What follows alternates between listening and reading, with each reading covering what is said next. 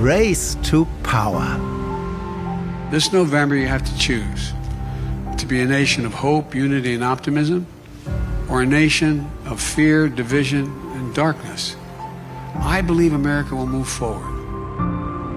We will stop the crime wave in Democrat run cities. We will give our police the power they need and the respect that they deserve.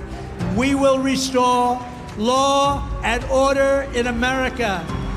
We're not going to have people shooting you as you walk down the sidewalk with your child.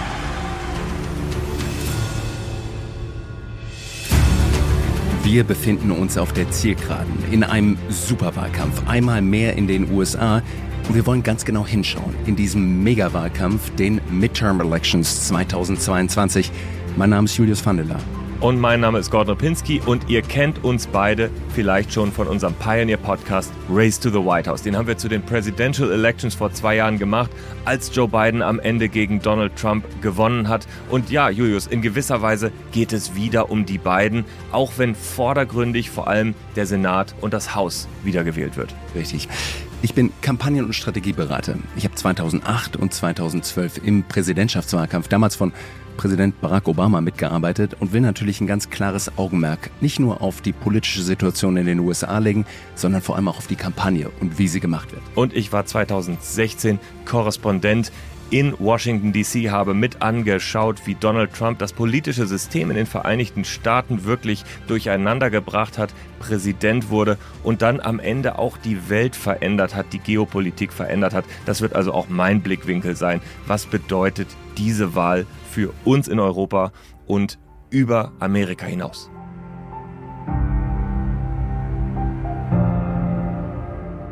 Es ist also das Rennen zur Macht, the race to power. Aber worum geht's eigentlich? Es sind 435 Mitglieder des Repräsentantenhauses, die allesamt neu gewählt werden. Dazu kommen natürlich auch noch Senatswahlkämpfe. Ein Drittel aller Senatorinnen und Senatoren werden neu besetzt. Dann haben wir die ganzen Gouverneursrennen, 39 an der Zahl und noch unzählige Secretaries of State. Wir haben Bürgermeisterwahlen und so weiter und so weiter. All das wird entschieden am 8. November, Gordon. Und es gibt zwei Mehrheiten für die Demokraten, die eigentlich sehr, sehr wichtig sind, nämlich eine hauchdünne im Senat und eine auch immer noch relativ dünne im House of Representatives. Beide müssen die Demokraten eigentlich verteidigen, damit Joe Biden, der Präsident, eben auch noch ein Präsident sein kann, der seine Gesetze durchbringt. Wenn nicht, wird er zu lame duck. Dann können die Republikaner quasi alles mit ihren Filibustern auch blockieren. Und Joe Biden muss per Dekret regieren. Aber bis dahin ist noch viel Zeit. Insofern eigentlich müsste man doch sagen, wenn wir zurückgehen zu dem Wahlkampf 2020 und uns dort noch einmal das Ergebnis anschauen, Damals haben die Demokraten 81 Millionen Stimmen geholt. Trump und die Republikaner haben lediglich 74 Millionen Stimmen geholt. Das heißt, die Demokraten haben 7 Millionen Stimmen mehr bekommen als die Republikaner. Das sollte doch eigentlich reichen, um jetzt auch den Kongress und den Senat zu bekommen ein großer Vorsprung, aber wir wissen natürlich beide, dass es dann am Ende doch nicht so einfach ist. Der erste Grund ist, diese vielen Millionen Vorsprung, die sind natürlich trügerisch. Das ist das Popular Vote. Das hat Hillary Clinton 2016 auch gegen Trump gewonnen, auch mit mehreren Millionen Vorsprung. Trotzdem wurde sie eben durch die Verteilung auf die Staaten nicht Präsidentin. Aber es gibt noch viel stärkere Gründe. Joe Biden ist auf einem historischen Low gewesen. In diesem Sommer hatte knapp 38 Prozent nur Zustimmung. Und wir wissen ja auch historisch, verliert eigentlich der Präsident und seine Partei zwei Jahre später bei den Midterms die Revanche, wenn man so will. Schauen wir uns die historischen Trends und vor allem Indikatoren an, die dafür sprechen, dass die Partei des Amtsinhabers verliert. Erstens, wenn der Amtsinhaber schwach ist, dann schneidet auch seine Partei schlecht ab. Und Joe Biden ist in einem desolaten, um nicht zu sagen katastrophalen Zustand. Nur 42 Prozent aller Amerikanerinnen und Amerikaner sind zufrieden mit der Arbeit, die Joe Biden im Weißen Haus verrichtet. 52 Prozent, also die Mehrheit, ist unzufrieden mit seiner Arbeit. Dazu kommt eine ganz zentrale Zahl. Das ist die Right Track, Wrong Track Zahl. Die bemisst, ob die Leute zufrieden sind, in welche Richtung sich das Land entwickelt. Und dort sagen 66 Prozent aller Amerikanerinnen und Amerikaner, dass das Land auf dem falschen Kurs ist und geben natürlich auch Joe Biden die Schuld. Und dann haben wir natürlich noch einen Aspekt, den wir hier in Europa auch spüren. Das ist wirklich die Schockwelle des Krieges in der Ukraine, der sich natürlich in hohen Inflationsraten nicht nur in Europa zeigt, sondern auch in den Vereinigten Staaten. Und auch da gibt es eigentlich eine Art ungeschriebene Regel, nämlich wenn die Inflation hoch ist, dann verliert die Partei des Amtsinhabers, denn die wirtschaftliche Lage zeigt sich dadurch und ist eben nicht gut. Und Gon, ich weiß, wie sehr dir die Geschichte auch am Herzen liegt. Und deshalb dachte ich, gehen wir nochmal kurz zurück. Ne? Historisch gesehen müssen wir feststellen, dass seit dem Zweiten Weltkrieg die Partei des Präsidenten durchschnittlich 26 Sitze in den Midterms verloren haben. Das heißt, die Republikaner, wenn es genauso kommen sollte, hätten auch hiermit die Mehrheit. Ich gehe einmal für dich zurück. 2010. Barack Obama ist im Weißen Haus, gerade zwei Jahre im Amt, hat Obamacare durchgesetzt. Was passiert? Es gibt das sogenannte Shellacking. Obama und die Demokraten werden abgestraft und verlieren 64 Sitze im Repräsentantenhaus. Viel anders ging es auch Donald Trump 2018 nicht. Damals haben die Demokraten 23 Sitze geholt. Und finally, es gibt eine Ausnahme. Gordon. Und ich weiß, dass du die machen möchtest.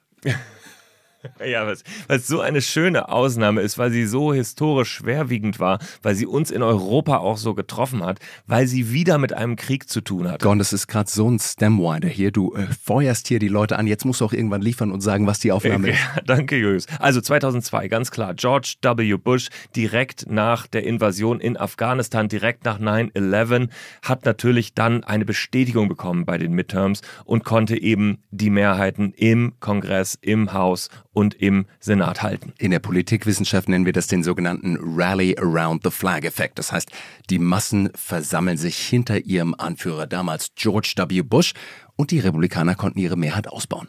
Das ist ein Effekt, den Olaf Scholz sich hier auch mal wünschen würde in Deutschland in der impliziten Unterstützung der Ukraine. Aber das ist eine andere Geschichte, Julius. Aber was natürlich der Punkt ist, die Ausgangsposition historisch gesehen für die Demokraten ist schlecht und die Umfragen sind erstaunlich unklar. Woran liegt das wohl? Ich glaube, es liegt daran, dass die Demokraten es geschafft haben, dass zumindest in den letzten Wochen, in den Wochen vom Sommer, eben nicht über die Wirtschaft gesprochen wurde, eben nicht über die Inflation und auch nicht über die steigenden Preise gesprochen wurde, sondern es ging um das absolute Megathema. At the Supreme Court today, an historic upheaval. In a sweeping ruling that overturned a half a century of precedents, five justices ended the right of American women to choose abortion under the Constitution. A day that changed America.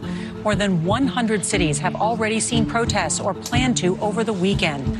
Also reacting, some of the nation's largest companies announcing they will cover employee travel expenses for abortions if they are not available where they live. Roe v. Wade has been overturned and the question of abortion has been returned to the states.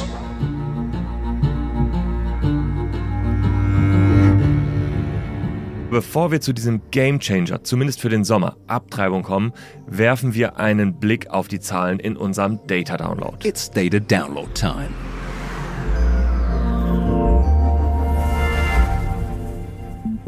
Und da fangen wir gleich nochmal mit dem House of Representatives an, mit dem einen Teil des Kongresses also.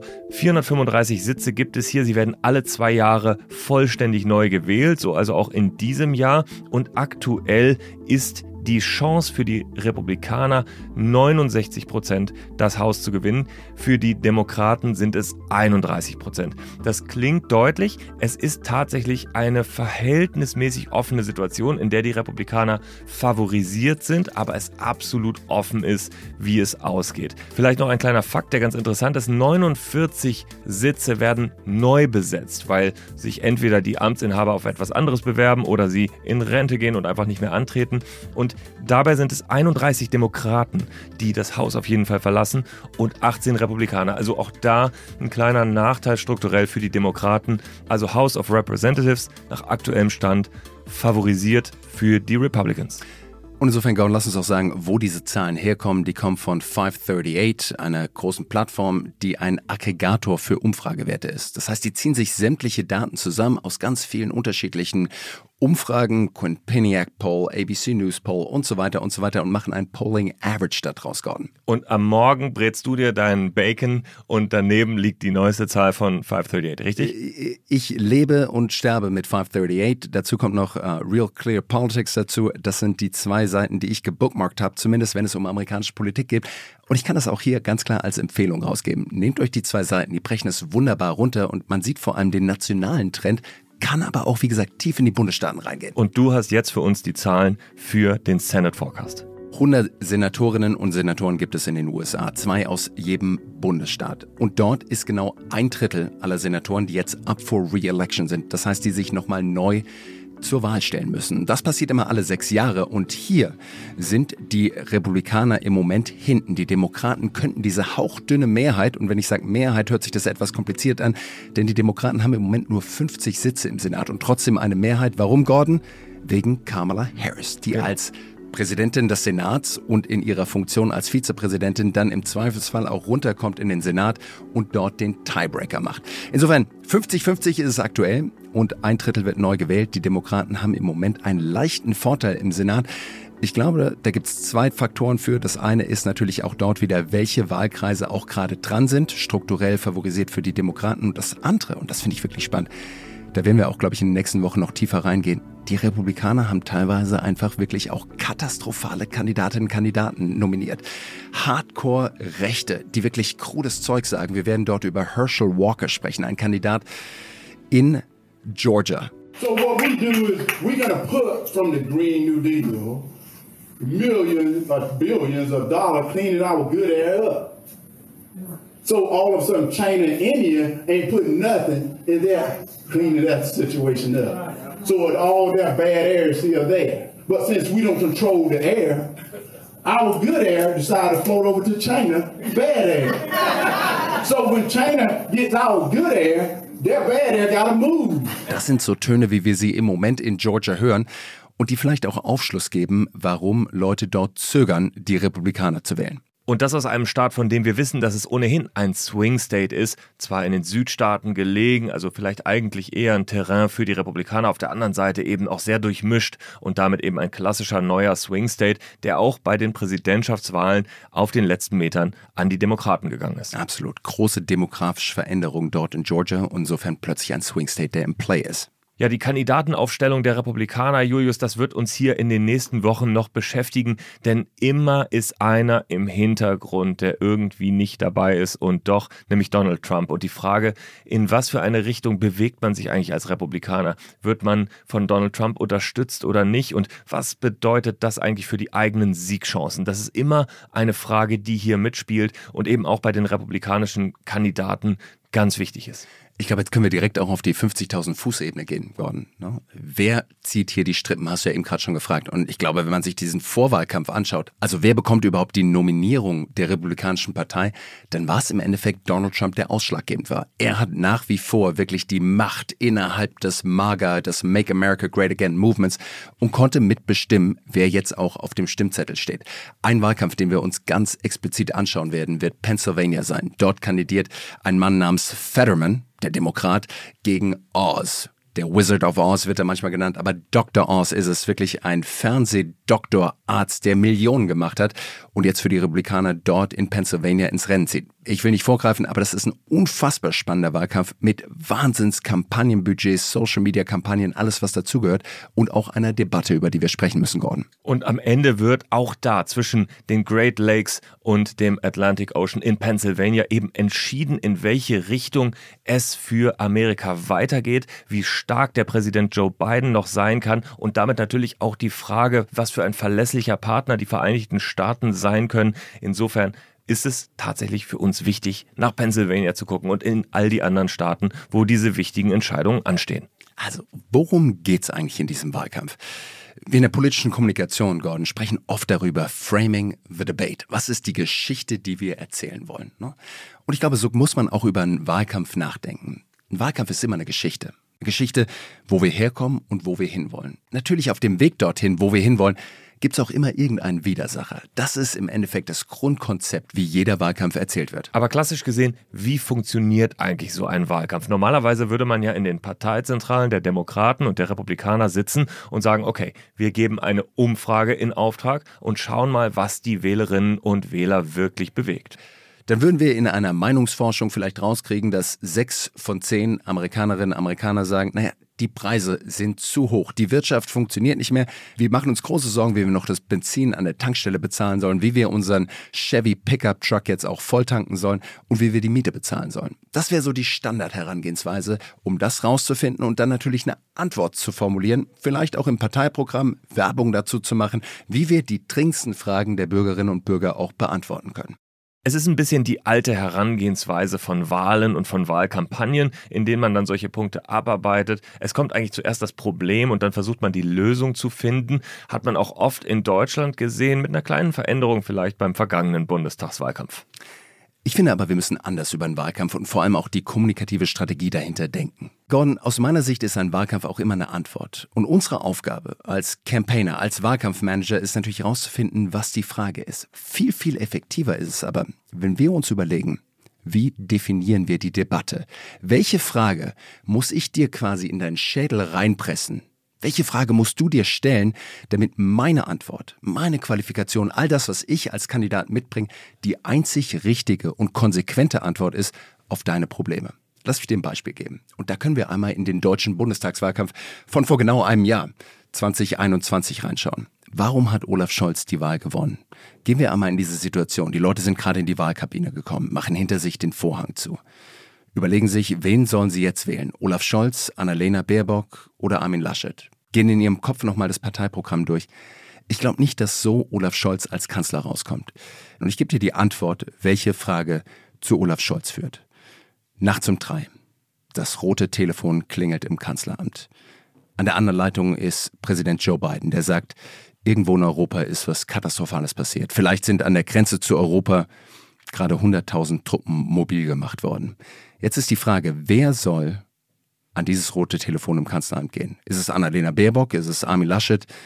Oder ist es Olaf Scholz? Und ich glaube, wenn das die Frage ist, wenn das das Bild ist, das die Wählerinnen und Wähler im Kopf haben, während sie ihr Kreuzchen machen, ich glaube, dann ist natürlich die logische Antwort, dass Olaf Scholz der nächste Bundeskanzler werden soll. Und am Ende ist es ja tatsächlich so gekommen, es war genau dieses Narrativ, auf das auch Olaf Scholz Wahlkämpfer immer gehofft haben. Und jetzt springen wir einmal in die Vereinigten Staaten, denn da ist eine sehr vergleichbare Situation insofern, dass die Republikaner natürlich an ganz anderen Geschichten Interesse haben als die Demokraten. Genau, die wollen natürlich eigentlich über die Wirtschaft sprechen. Die wollen sagen, sag mal, geht's dir gut? Hast du genug Geld? Und da ist natürlich die Antwort nein. Ich mache mir Sorgen über die Zukunft. Und wir haben ja schon über Right Track und Wrong Track gesprochen. Der Großteil der Leute sagt, wir sind auf dem falschen Pfad und Joe Biden ist schuld. Insofern, wenn das die Frage ist, wer kann uns am besten durch diese wirtschaftliche Krise durchnavigieren, dann verlieren die Demokraten die Wahl. Und andersrum wollten natürlich die Demokraten gerade ein anderes Thema nach vorne bringen, das ihnen quasi wie so ein vorbeihoppelnder Hase einfach serviert wurde, nämlich die Frage von Abtreibungsrechten. Und da gab es eben dieses Urteil des obersten Gerichtshofes des Supreme Courts im Sommer, der das geltende Abtreibungsrecht eben verändert hat, gekippt hat und es in die Hände der Länder gegeben hat. Und das bedeutet natürlich, dass in konservativen Staaten Abtreibung sehr, sehr schwer nur noch oder gar nicht möglich ist. Und genau dieses emotionalisierende Thema, das hat die Demokraten, die auch ein bisschen eingeschlafen waren, das muss man auch sagen, diese Wählerbasis wirklich wieder mobilisiert und auf einmal ging es wirklich wie durch ein Wunder, trotz der schlechten Umfragewerte für Joe Biden wieder bergauf.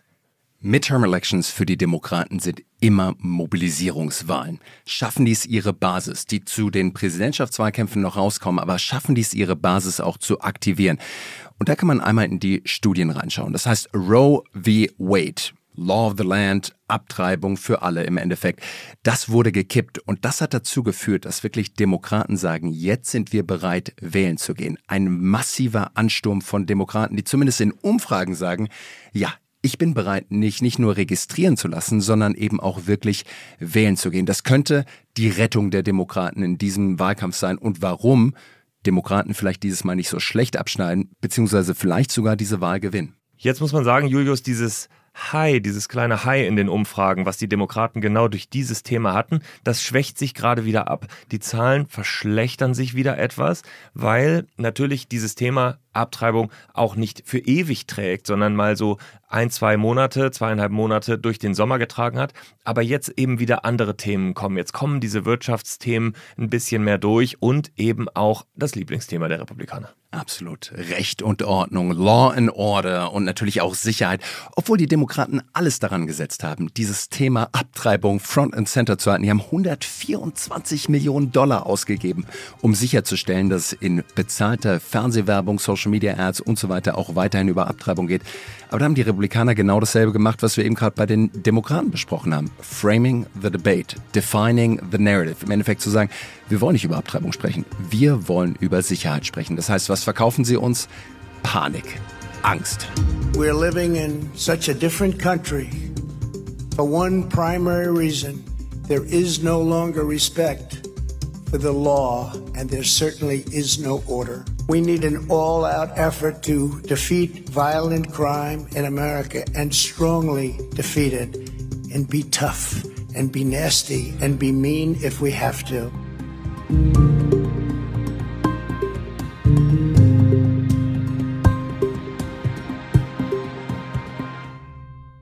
Julius, jetzt müssen wir uns einen Staat anschauen, der 2016 bei den Wahlen als das alte Amerika abgewählt wurde, als Donald Trump Präsident wurde. Ein Staat, der damals schon entscheidend war, nämlich Pennsylvania, ein echter Swing State, großer Staat, Küstenstaat, aber sehr divers, sehr ländlich auch, eben zwischen den Great Lakes und Philadelphia an der Atlantikküste gelegen. Und auch dieser Staat, wir hatten es am Anfang einmal erwähnt, der ist wieder sehr, sehr wichtig. Da gibt es den republikanischen Bewerber Mehmet Oz und der hat genau das zum Thema gemacht, was vielleicht für die Demokraten eine Schwäche sein könnte. Seit etwa einer Woche ist die Oz-Campaign draußen mit einem neuen YouTube-Spot, der auch im Fernsehen läuft.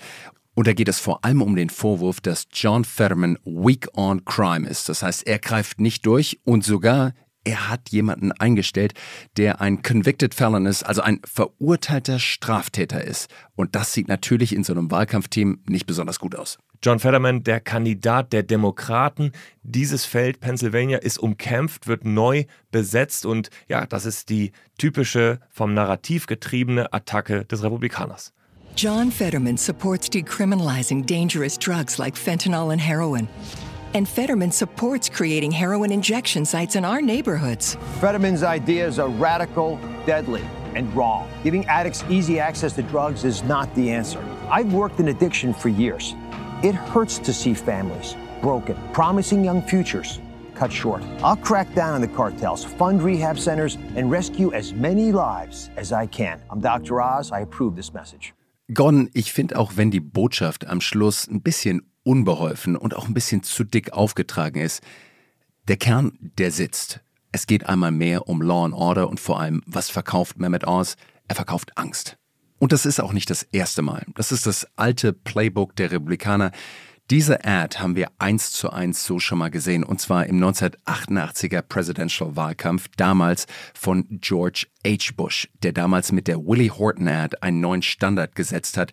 Nicht nur für ein absolutes Low, aber für Effektivität im Wahlkampf. Hören wir auch da noch mal rein in Willie Horton 1988.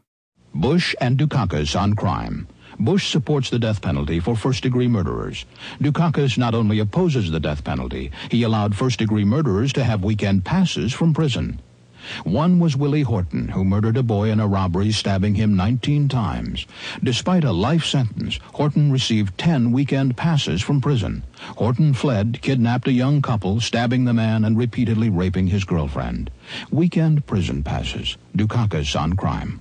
Ja, und das war dann tatsächlich der Anfang vom Ende für Mike Dukakis 1988, der am Ende in diesem ja wirklich lange zurückliegenden Rennen, aber auch als Demokrat verloren hat gegen einen Republikaner, der ihm eben vorgeworfen hat, zu weich zu sein. Also das ist ein wiederkehrendes Muster, wir erleben es in den Präsidentschaftswahlkämpfen und auch in den Midterms in den Vereinigten Staaten immer wieder. Weak on crime.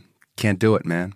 It's We the crime. It's the crime, stupid. Und dann gibt es noch ein anderes Lieblingsthema. Ein Thema, über das wir auch schon oft geredet haben, Gordon, und das ist natürlich Immigration. Es gibt kaum ein Hot-Button-Issue, so wie Immigration. Donald Trump hat es damals ausgekostet bis zum Untergang mit Build the Wall, du kannst dich gut erinnern, und natürlich auch den kriminellen Einwanderern, so Trump zumindest, die aus Mexiko gekommen sind. Und jetzt gibt es natürlich, man könnte fast sagen, Junior Trump der aktuelle Gouverneur aus Florida, der dieses Thema einmal mehr aufgreift. Genau, Ron DeSantis, der quasi die Thesen von Donald Trump mit einem eher staatstragenden und etwas seriöseren Auftritt und nicht ganz so prollig äh, widerspiegelt und damit tatsächlich schon jetzt als einer der möglichen Präsidentschaftskandidaten im Jahr 2024 gehandelt wird. Und er hat sich gedacht, er bringt auf eine ganz eigene Art und Weise mal dieses Thema Crime, Migration, es ist ja nah beieinander, äh, bringt es mal auf die Agenda. Ja, insofern Insofern, man kann sagen, Ron DeSantis, du bekommst Trump light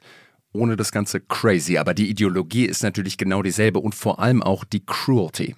Das Grausame, das wir auch von Trump schon gesehen haben, das steckt in Ron DeSantis auch drin. Was hat er gemacht? Er hat 48 Migrantinnen und Migranten genommen, hat die unter falschen Vorwänden in ein Flugzeug gesetzt und hat sie nicht irgendwo hingeschickt, sondern eben direkt nach Martha's Vineyard fliegen lassen. Martha's Vineyard ist eine Insel in Massachusetts, also einer absoluten liberalen Hochburg. Barack Obama hat dort seinen Sommerurlaub verbracht, als er noch Präsident war. Also eine sehr, sehr gut betuchte Liberal Bastion. Und dort hat eben Ron DeSantis diese 48 Migranten hingeschickt. In der Hoffnung natürlich, dass die Demokraten sagen, auf keinen Fall sollen die zu uns kommen. Aber genau das Gegenteil ist passiert. Die Demokraten dort in Massachusetts, in Martha's Vineyard, haben die Geflüchteten mit offenen Armen willkommen geheißen, haben ihnen Zuflucht gegeben, haben sie ausgestattet und insofern genau das Gegenteil bewirkt, was Ron DeSantis eigentlich sehen wollte. Und trotzdem war es womöglich für ihn ein geschickter Schachzug. Ähm, jetzt muss man äh, einmal vielleicht Schritt für Schritt vorgehen. Auf der einen Seite stehen juristische Probleme, die er haben könnte. Aber Ron DeSantis sagt mir, ist mir völlig egal. Mir geht es um was ganz anderes. Ich möchte mich als Republikaner meiner Basis präsentieren, der genau so Politik macht, wie sich meine Basis das vorstellt. Wird sich das schon zu den Midterms auszahlen? Wir wissen es nicht genau, vielleicht nicht. Aber wenn es dann in Richtung 2024 geht, in Richtung Presidential Elections, dann wird er sich positionieren jetzt schon als jemand, der es genauso macht, wie es die republikanische Basis haben will. Und Ron DeSantis braucht im Endeffekt dieses Thema auch nicht für seinen aktuellen Wahlkampf. Natürlich, er bewirbt sich erneut als Gouverneur von Florida, aber diese Wahl ist quasi jetzt schon gewonnen. Das heißt, er denkt wirklich exklusiv an 2024 und sein Rational ist, klar, wenn Trump nicht kandidiert und nicht nochmal antritt, dann bin ich natürlich der logische Nachfolger im Stil von Trump. Ron DeSantis hat eine weitere Sache verstanden. Und du sagst natürlich zu Recht, das könnte legale Konsequenzen haben. Aber worum es eigentlich geht, ist die neue Information. Das schärfste Schwert in der Kampagne und der Kommunikation, die wir haben. Er treibt und versucht natürlich auch so, die Demokraten vor sich herzutreiben.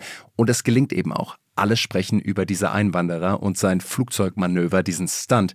Und sie sprechen eben nicht über Abtreibung. Und da sind wir einmal mehr bei Framing the Debate. Und dabei hat Ron DeSantis eigentlich als Gouverneur von Florida gerade eine massive Naturkatastrophe zu managen. Hurricane Ian ist über das Land gefegt, Fort Myers weg. Ganz viele Milliarden Schäden sind da entstanden, sogar so viele, dass er ein bisschen kleinlaut zum Präsidenten, zu Joe Biden gehen musste und sagen musste, könnt ihr mir vielleicht doch ein bisschen von eurem Staatsgeld geben, damit ich meinen eigenen Staat wieder aufbauen kann. Absolut. Und ich glaube, das zeigt einfach, wie kalkuliert Ron DeSantis ist, wie skrupellos er auch ist.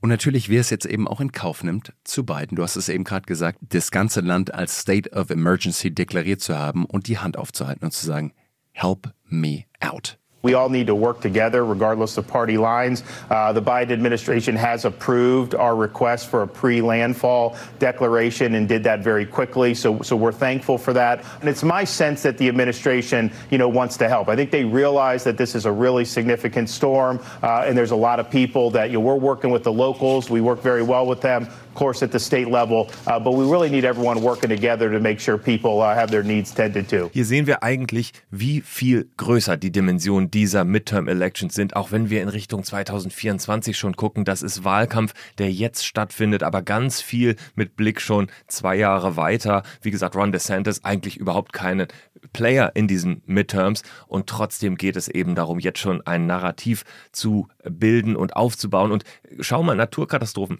Einmal kurz den Blick nach Deutschland. Das war der Punkt, der Armin Laschet als Kanzler verhindert hat, weil er da nicht richtig reagiert hat. Ron DeSantis hat es anders gemacht. Ron DeSantis, großartige Vorbereitung, vor allem einfach nur von der Machart. Wir nennen es Polyoptics, die Optik der Politik. Was hat Ron DeSantis gemacht? Schon in den Tagen bevor Ian einmal das Land verwüstet hat in Florida, hat er Bilder produziert. Ein Truck nach dem anderen mit den Hochleitungswagen, den Kran, alles war mit dabei. Tausende von diesen Fahrzeugen, die gezeigt haben, wir sind ready. Wir werden nicht überrascht. Wir tun alles, um sicherzustellen, dass innerhalb von 24 Stunden der Strom wieder angeschaltet wurde. Und natürlich auch mit Hilfe von Joe Biden und dem Federal Funds, also dem Geld, das von der Bundesregierung gekommen ist, konnte Ron DeSantis auch liefern. Und teilweise zumindest läuft der Strom wieder in Florida. Ich finde es immer wieder erstaunlich, wie anders das Herangehen in den Vereinigten Staaten und in Deutschland ist. Julius, du guckst dir das ja nun wirklich hauptberuflich an, diese Art und Weise auch politische Themen zu packen. Äh, in, in Deutschland erlebst du dann Politiker, die gar nicht darauf vorbereitet zu sein scheinen, welche Chance vielleicht auch in so einer Katastrophe politisch für sie liegt und die man kaum aus dem Urlaub zurückbekommt. Die, genau, die im Urlaub sind und eben von extern zuschauen. Natürlich, jeder Politiker in den USA weiß es. Es geht immer um die Crisis Opportunity.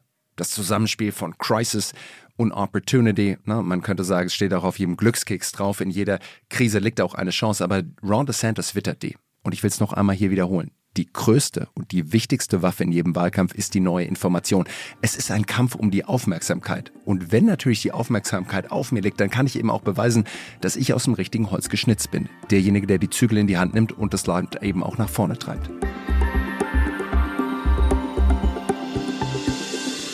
Julius, wir spannen hier den Schirm ganz weit auf ins politische Amerika, das in diesem November entscheidet, wie es in den nächsten mindestens zwei Jahren mal weitergeht. Und äh, all die vielen Optionen, die vielen Player, die wir hier einmal benennen und die wir in den nächsten Wochen natürlich noch vertiefen werden. Aber einen Punkt müssen wir unbedingt noch nennen.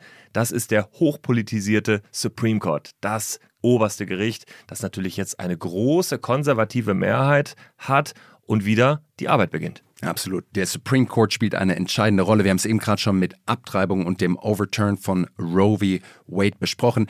Trump, der wirklich diesen Supreme Court geformt hat wie kein anderer. 6 zu 3 ist im Moment die Machtbalance im Supreme Court. Sechs Konservative, nur drei liberale bzw. demokratisch nominierte Richterinnen und Richter im Supreme Court. Ja, auf der anderen Seite werden wir auch ein neues Gesicht sehen, nämlich Justice Ketanji Brown. Jackson. Sie ist von der demokratischen Mehrheit jetzt im Senat bestimmt worden als Nachfolgerin von Richter Stephen Breyer. Äh, und das ist natürlich keine Entscheidung für die Gegenwart nur, sondern eben auch eine Entscheidung dafür, dass auf eine längere Zeit, für viele Jahre, vielleicht Jahrzehnte, eben da zumindest mal eine Position demokratisch fest besetzt ist. Ja, sie ist sogar die Vorsitzende vom Supreme Court und ist eben auch auf Lebenszeit benannt. Gleichzeitig muss man sagen, obwohl sie noch jung ist, gibt es auch viele 52 Jahre. 52 Jahre gibt es noch viele andere Richter, die ebenfalls jung sind. Amy Coney Barrett zum Beispiel, ne? Brad Kavanaugh, das sind alles Konservative, die Trump ernannt hat, die auch für die nächsten 10, 20, vielleicht sogar 50 Jahre dort sitzen werden, ähnlich wie Ruth Bader Ginsburg, die ja auch, ich glaube, 167 geworden ist. Dementsprechend, das ist erstmal was, wo sich keine neue Machtdynamik auch ergeben wird. Und die können natürlich auch fundamental Gesetze machen. Da wird es wirklich spannend werden, was noch vor diesen Midterm Elections möglicherweise entschieden wird, vor allem aber dann eben auch danach auf das Docket, also auf die legislative Agenda des Supreme Courts kommt. Ja, Julius, dann lass mich mal mit meiner These kommen. Dieser konservative Supreme Court ist der beste Wahlkampfhelfer für die Demokraten vielleicht gewesen und vielleicht ist er es wieder. Denn genau diese gesellschaftspolitischen Themen, die den Konservativen ja so am Herzen liegen, genau diese Themen können nämlich die demokratische Basis mobilisieren, wenn sie von oberster Gerichtsebene in die Richtung entschieden werden, in der sie eben vielleicht für Konservative besonders beliebt sind. Gorn, so zynisch würde ich natürlich niemals auf die Politik schauen, als Wahlkampfhelfer für die Demokraten. Da geht es um wichtige Themen, aber du hast natürlich absolut recht.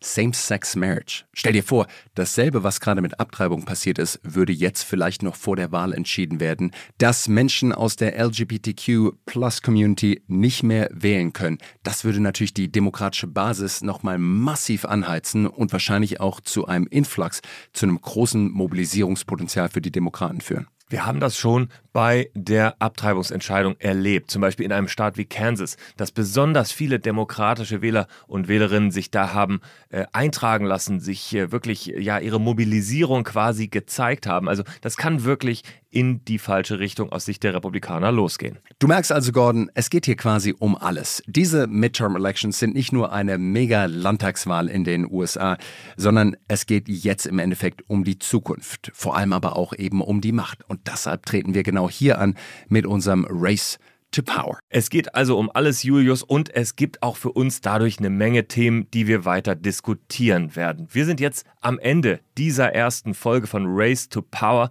und ich freue mich richtig auf die nächste Woche. Und da müssen wir über eine Person sprechen. Your favorite president to me. Have you ever heard of me? We gotta get Donald Trump, Trump, Trump. We gotta get Donald Trump. We're gonna get him. We gotta get Donald Trump, Trump, Trump. We gotta get Donald Trump. We're gonna get him. We gotta get Donald Trump, Trump, Trump. Wir müssen natürlich über Donald Trump sprechen. MAGA, Make America Great Again. Wie stark ist das MAGA-Movement? Gibt es überhaupt noch eine republikanische Partei? Oder ist es im Endeffekt die Partei von Trump? Und wie groß ist eigentlich das Problem, das Trump hat durch zum Beispiel die Untersuchung in Mar-a-Lago, durch die Dokumente, die gefunden werden? Wie stark ist er also noch?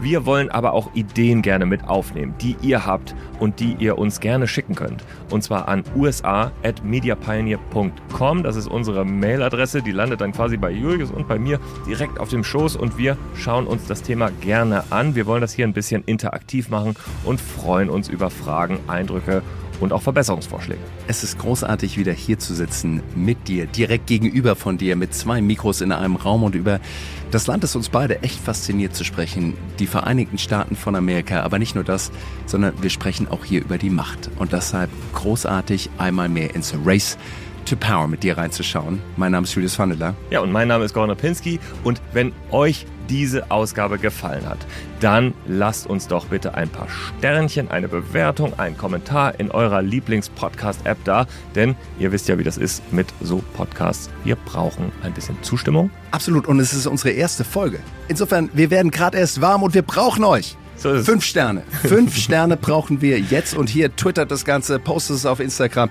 taggt uns vor allem und wir freuen uns, wenn ihr nächste Woche wieder mit dabei seid. Am Dienstag gibt es die zweite Folge von Race to Power. Julius, es war mir eine große Ehre. Bis zum nächsten Mal. Gordon, everybody, bis nächste Woche und vergesst nicht, stay safe on the campaign trail.